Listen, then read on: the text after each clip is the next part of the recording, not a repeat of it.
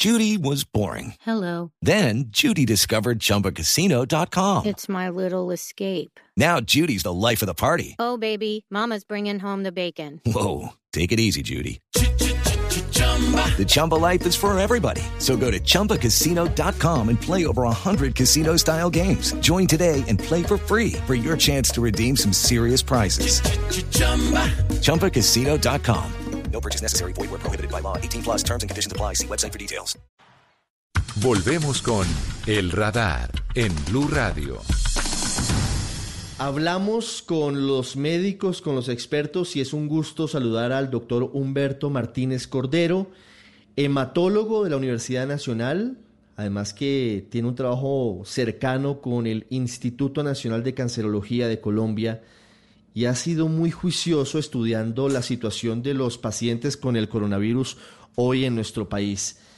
Doctor Martínez, bienvenido al radar, buenas tardes. Muchísimas gracias Ricardo, muchísimas gracias por la invitación.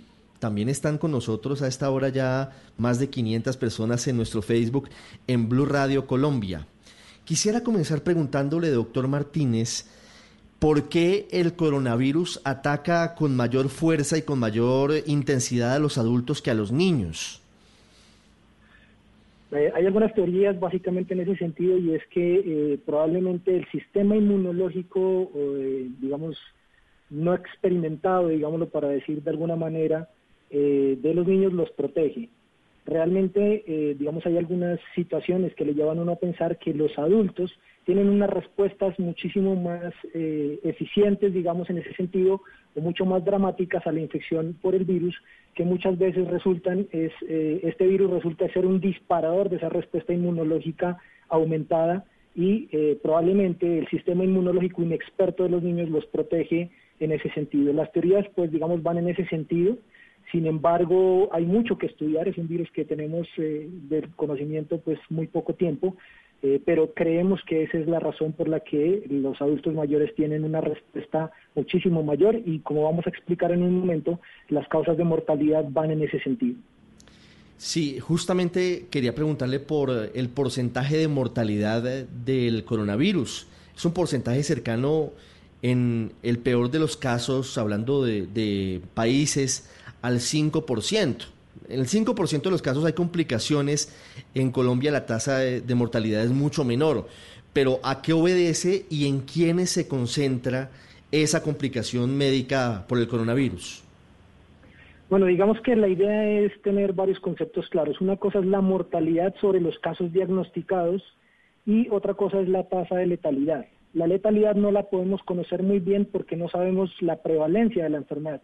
Quizás si, si, se pudiera hacer eh, un estudio en el que se consideraran todas las personas que están infectadas, quizás la mortalidad o la letalidad sería muy baja.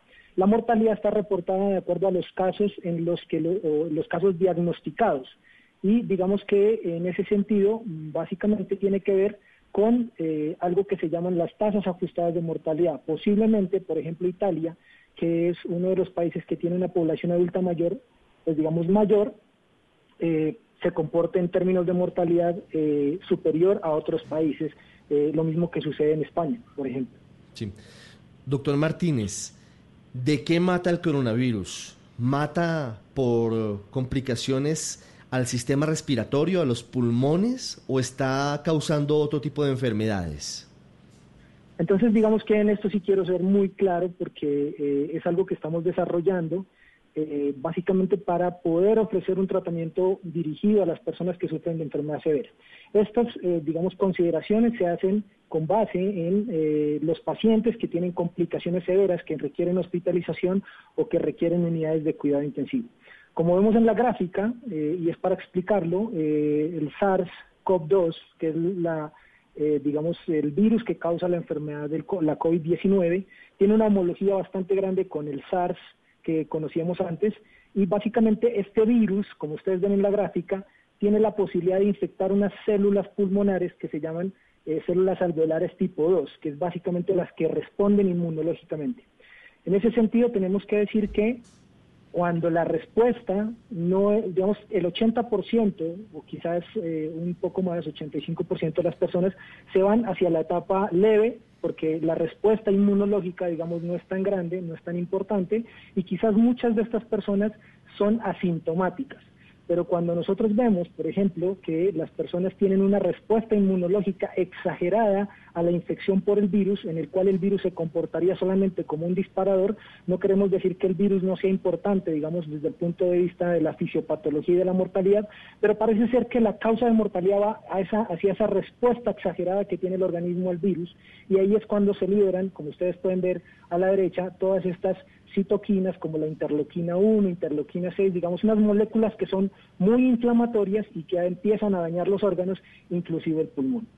Como vemos en la siguiente eh, diapositiva que yo les envié, digamos que ustedes ven esos dos conos en la primera parte, ustedes ven cómo la, la, infección viral o la fase viral va perdiendo importancia a medida que el paciente va progresando de fase, en la fase pulmonar y quizás en la fase hiperinflamatoria ya, digamos, la respuesta al virus no es tan importante, ya el virus no es tan importante, sino más bien la respuesta hiperinflamatoria al virus. Y es ahí donde nosotros queremos ser bastante claros con eh, el tratamiento del virus, porque es esa fase hiperinflamatoria la que, la que quizás está, eh, digamos, siendo responsable de un gran porcentaje de la mortalidad en los pacientes y como les voy a mostrar también eh, los efectos trombóticos que esto produce. En la siguiente diapositiva yo les muestro cómo nosotros en la práctica clínica estamos familiarizados con eh, el desarrollo de estas complicaciones hiperinflamatorias, con enfermedades oncológicas como lo son los linfomas, linfoma T, el linfoma NK, en el que vemos muchísimo digamos, esta respuesta hiperinflamatoria, además que son linfomas que son causados por virus en su gran mayoría por ejemplo el virus de Epstein-Barr. Entonces estos pacientes presentan unas complicaciones que se llaman la liberación de citoquinas, el síndrome hemofagocítico o la activación de macrófago. Digamos que es eh, lo mismo y eh, la base del tratamiento de estas personas son los glucocorticoides. En la siguiente diapositiva yo les muestro cuál es nuestra experiencia manejando un medicamento que se utiliza en la leucemia linfoblástica aguda que es el blinatumumab, que ese medicamento lo tenemos en el país, mm. y en ese, en ese tratamiento nosotros a una de las situaciones que más tenemos que, digamos, ser muy acuciosos es en la identificación del desarrollo del síndrome de liberación de citoquinas, en donde el tratamiento es el tocilizumab, que se comparte, digamos, con eh, uno de los tratamientos que se utilizan en SARS-CoV-2, COVID-19. Entonces, en ese sentido, tenemos que decir que, pues, digamos, tenemos la experiencia para identificar cuándo el paciente se está complicando de esta fase hiperinflamatoria y quizás incidir tempranamente. En la siguiente diapositiva, Sí. Doctor Martínez, perdóneme, perdóneme, una pregunta para, para poder ir haciendo interlocución con los oyentes y ya, ya seguimos con las diapositivas que, que, son muy ilustrativas, por supuesto. Eh, lo que usted nos dice es que cuando, a ver, yo intento interpretarlo, los análisis y los estudios que han podido encontrar ahora, porque todos estamos aprendiendo del coronavirus, implican o indican que la respuesta exagerada del, organismo, reforzando el sistema inmunológico, poniéndolo a trabajar a toda marcha para contrarrestar el, SARS-CoV-2, ¿no es verdad? Eh, hace que se activen otro tipo de sustancias en el cuerpo que complican eh, el, funcionamiento de, otros órganos. ¿Ese es más o menos el funcionamiento? Sí, sí, totalmente de acuerdo. Yo sé que este es un poco técnico este, este tema, pero voy a tratar de explicarlo de una manera un poco sencilla. Digamos que el virus entra al organismo y en algunas personas eh, tiene la posibilidad o tiene la capacidad de ocasionar una respuesta muy leve. Por eso es que existen muchas personas que ni siquiera se pueden dar cuenta que estuvieron enfermas. Pero cuando esta respuesta al virus es exagerada, es cuando empieza a tener daño en los órganos cuando empieza a tener daño inclusive en el mismo pulmón, pero ese daño se sale del pulmón y empieza a ocasionar daño en otros órganos, como el riñón, como el hígado. Y aparte de eso, digamos que es una cosa muy importante, puede ocasionar fenómenos trombóticos eh, que son responsables en gran parte de la mortalidad de los pacientes. Julián Laverde le pregunta en Facebook Live ¿Qué opinión tiene de la aparente coagulación de la sangre causada por el virus? ¿Eso tiene que ver con esos episodios trombóticos de los que usted nos habla? Claro, por supuesto que sí. Yo, les mostraba, eh, digamos, cuando hay una respuesta exagerada al virus, se genera una situación que se llama una sepsis, ¿sí? y digamos que este proceso inflamatorio hace que se liberen estas eh, citoquinas que finalmente terminan haciendo que se generen fenómenos protrombóticos. Hay algo que eh, nosotros vemos mucho en las infecciones que se llama coagulación intravascular diseminada y parece que el virus la produce en gran magnitud y esa es la razón por la que, por ejemplo, un documento de un científico chino que es el doctor Tang muestra cómo unos pacientes a quienes fueron tratados con heparina tenían una disminución de la mortalidad eh, a 28 días cuando tenían un, cuadro severo, digamos, de sepsis. Mm. En ese sentido, digamos que la heparina los pacientes, ojo que esto es lo que estoy diciendo es en pacientes hospitalizados y en cuidado intensivo, no es para todo el mundo, la heparina puede ser tener un efecto protector sobre la salud de las personas que están teniendo un cuadro severo por coronavirus. Entonces, en ese sentido, lo que, tendría, lo que tenemos que decir es que hay que incidir en el proceso de coagulación intravascular diseminada y el tratamiento con heparina tiene que ser fundamental. Pero digamos que la conclusión de todo esto es que el manejo tiene que ser interdisciplinario. Es muy importante el ejercicio, por, por supuesto, de todas las personas clínicas que intervienen en el tratamiento de la enfermedad severa por coronavirus, pero creemos que es importante que haya esa visión y las eh, algunos algunas algunos estudios que vienen de China que muestran necropsias muestran cómo los pulmones en los pacientes fallecidos por coronavirus están inundados de trombos entonces, en ese sentido, tenemos que decir que eh, es urgente eh, poder eh, desarrollar estudios que nos hablen acerca de cuál es la real implicación de la coagulación intravascular diseminada en la mortalidad y eso es en lo que estamos avanzando. Sí, sobre eso quería preguntarle, doctor Martínez Cordero, porque sé que en Colombia avanzamos en esos estudios. Usted desde la Universidad Nacional, desde el Instituto Nacional de Cancerología, ¿cómo avanza eso? ¿Cómo avanza ese estudio? Bueno, digamos que en este momento tenemos, eh, eh, pues digamos, una iniciativa de varios especialistas. Entre esas tengo que comentar, por ejemplo, al doctor Alejandro Espina Hidárraga, que ha sido una de las personas que ha trabajado eh, con nosotros de la mano y sobre todo, digamos, muy de la mano de la Universidad del Bosque. quizás el doctor Espina, quien fue el que probablemente generó este enlace con ustedes, eh, ha tenido un acercamiento ya con el, con, el, con el ministerio, ha comentado sobre la posibilidad de desarrollar este tipo de aproximación terapéutica. Por supuesto que la Asociación Colombiana de Infectología, el IETS han generado unas guías y en eso estamos trabajando. Por ejemplo, ayer nos reunimos y, hablamos sobre el tema de la anticoagulación, que es algo muy importante y llegamos a un consenso sobre la evidencia disponible en este momento para tratar a estos pacientes en términos de coagulación. Pero hay varias instituciones interesadas, entre esas está, pues eh, eh, hemos eh, iniciado ya el proceso de sometimiento al Instituto Nacional de Cancerología, la clínica Cobos está muy interesada también y varias otras instituciones en el país. Tengo muchas preguntas, doctor, pero el tiempo se nos agota. Intentaremos tener otro contacto un poquito más adelante. Jaime Martínez, por ejemplo, le pregunta, ¿la artritis reumatoidea como autoinmune es complicada con el COVID-19? ¿Tendría algo que ver con lo que usted nos cuenta? Claro, mire, no hay ningún informe realmente de esto, pero es muy plausible que sí, porque las personas, digamos, con enfermedades reumáticas, tienen eso. Básicamente el tratamiento de las personas con enfermedades autoinmunes es bajar el sistema inmunológico.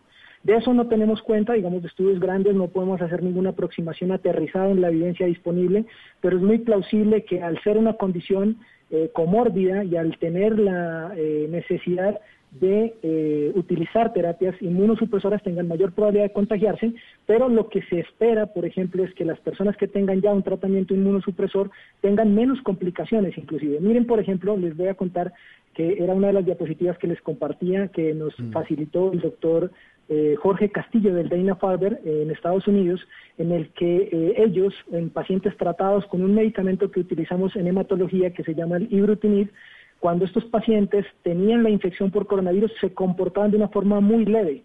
Y uno de los pacientes que ellos trataron, eh, que era el sexto paciente de la serie que está publicada en Blood, muestra que cuando le bajaron la dosis de ibrutinib fue cuando precisamente se complicó. Eso nos da la luz a utilizar estas terapias que nosotros utilizamos en hematología para controlar esas complicaciones, digamos, hiperinflamatorias de la enfermedad. Entonces, claro, necesitamos varios estudios. Hasta el momento que tenemos series retrospectivas, tenemos eh, series de casos, eh, digamos, sobre esa evidencia tenemos que tomar decisiones y la, eh, la información tiene que ir aumentando en este sentido. Liliana Reina le pregunta, ¿qué pasa con los hemofílicos? Claro, esa es una pregunta, esa es una pregunta muy importante yo conozco algunos documentos eh, de pacientes hemofílicos, realmente no son unos documentos muy grandes, eh, pero eh, por supuesto que es importante considerar que al ser una condición comorbida posiblemente sean considerados como personas de alto riesgo de infección. No hay, digamos, mayor aproximación en lo que yo conozco sobre mortalidad en estos pacientes si hay infección por COVID. Tendría que, digamos, ser, ser considerado un paciente de alto riesgo. Javier Rojas pregunta por las personas con trasplante de médula. Él pregunta por niños, pero yo le pregunto en general, ¿hay, hay mayor incidencia de complicación? Es posible que sí. Digamos que hay, hay dos fases en esta, en, esta, en esta situación. Nosotros que, digamos, estamos involucrados con el trasplante de médula ósea para enfermedades hematológicas, nuestra, eh, digamos, aproximación con estos pacientes es cuidarlos muchísimo porque la posibilidad de eh, infección es muchísimo más alta al tener una inmunosupresión. Sin embargo, está muy, muy claro buscar el papel de esta inmunosupresión que sobreviene después de la terapia con trasplante, cuál es el papel de esta inmunosupresión a la hora de hablar de complicaciones severas eh, de coronavirus, porque la premisa es que las personas que tienen el sistema inmunológico deprimido por inmunosupresión quizás eh, tienen menores complicaciones. Esto, por supuesto, es algo que tenemos que dilucidar y esa es la razón por la que estamos eh, interesados en estos estudios. Doctor Humberto Martínez Cordero, muchísimas gracias por estos minutos con los oyentes de Blue Radio, con la gente en Facebook Live. Eh, le preguntan, ya, voy con, tengo, tengo a María Elvira Domínguez, a la directora del País de Cali, con nosotros también en segundos.